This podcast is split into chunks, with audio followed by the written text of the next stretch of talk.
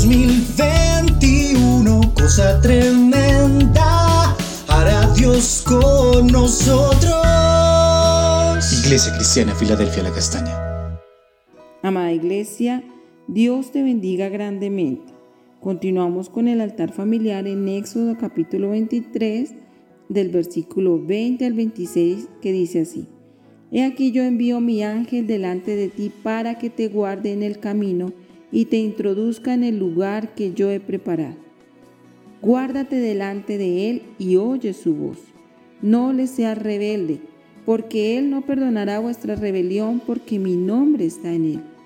Pero si en verdad oyeres su voz e hicieres todo lo que yo te dijere, seré enemigo de tus enemigos y afligiré a los que te afligieren porque mi ángel irá delante de ti y te llevará a la tierra del amorreo, del eteo, del fereceo, del cananeo, del ebeo y del jebuseo, a los cuales yo haré destruir.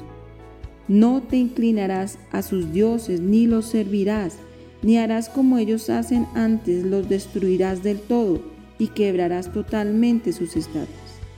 Mas a Jehová vuestro Dios servirás, y él bendecirá tu pan y tus aguas, y yo quitaré toda enfermedad de en medio de ti.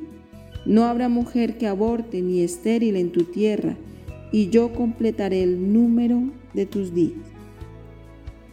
El Señor le dice al pueblo de Israel que el ángel de Jehová irá delante de ellos. Y esas palabras son aliento, imparten vida al pueblo. El Señor enviará su ángel para introducirlos en el lugar que les ha preparado. Pero existen unas condiciones que como pueblo deben obedecer. Una de ellas, guardarse delante de Él en todos sus caminos y posteriormente les indica, no deben inclinarse en idolatría a otros dioses, sino servir al Señor todo el tiempo. Esto traería para sus vidas bendición. La provisión de Dios no les iba a faltar, ni tampoco el agua para su sustento. Siempre existirían fuentes de agua para saciar su sed. No vendría la sequía, ni el agua escasearía. Pero era necesario guardar su corazón para Dios, como dice el Salmo 119, 1 y 2. Bienaventurados los perfectos de camino, los que andan en la ley de Jehová.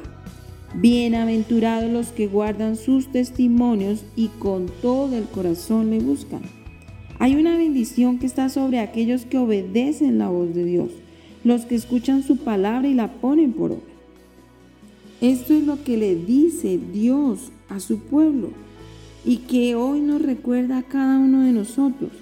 La obediencia a su palabra trae bendición a nuestras vidas. El Señor está diciendo, no faltará la provisión, no faltará el agua. Dios sustenta a sus hijos en todo tiempo, en escasez, en hambre, en guerra, en dificultad. Su cuidado sobre sus hijos siempre estará. Otro aspecto, oír su voz. El guardarse delante de él es el resultado de oír su voz.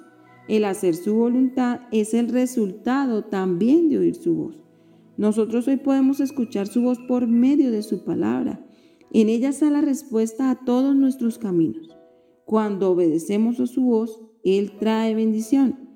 Dice su palabra, será enemigo de nuestros enemigos, afligirá a los que nos afligen, nos lleva a la tierra prometida, al lugar de la bendición, destruye al enemigo que nos impide conquistar la tierra. La enfermedad no estará en su pueblo, la muerte tampoco estará con sus hijos. Como dice Hebreos capítulo 3, versículo 7. Por lo cual, como dice el Espíritu Santo, si oyeres hoy su voz, no endurezcáis vuestros corazones como en la provocación en el día de la tentación en el desierto, donde me tentaron vuestros padres, me probaron y vieron mis obras cuarenta años, a causa de lo cual me disgusté contra esta generación y dije, Siempre andan vagando en su corazón y no han conocido mis caminos. Por tanto juré en mi ira, no entrarán en mi reposo. Cuando no escuchamos su voz, el corazón se endurece y terminamos provocando a Dios, levantándonos en contra de su voluntad, de su propósito, y su corazón se disgusta contra nosotros porque vagamos en el corazón y no seguimos sus caminos. Si deseamos entrar al lugar de la bendición en su reposo, debemos estar atentos a su voz, oírle, escucharle por medio de su palabra, obedecerle, atender a sus mandamientos, a sus preceptos, a sus palabras. Amados, que Dios nos ayude en todo momento para estar atentos a su voz y obedecer sus palabras y no perder las bendiciones que Él tiene preparadas para cada uno de nosotros. Vamos a orar. Padre, en el nombre de Jesús venimos delante de ti. Ayúdanos a estar atentos a tu voz y a obedecer tu palabra, porque sabemos que si obedecemos y te miramos a ti, será cosa tremenda, Señor, la que tú harás con nosotros hoy. Ayúdanos, Padre. Te lo pedimos en el nombre de Jesús. Amén. Amados, Dios les bendiga. En 2021,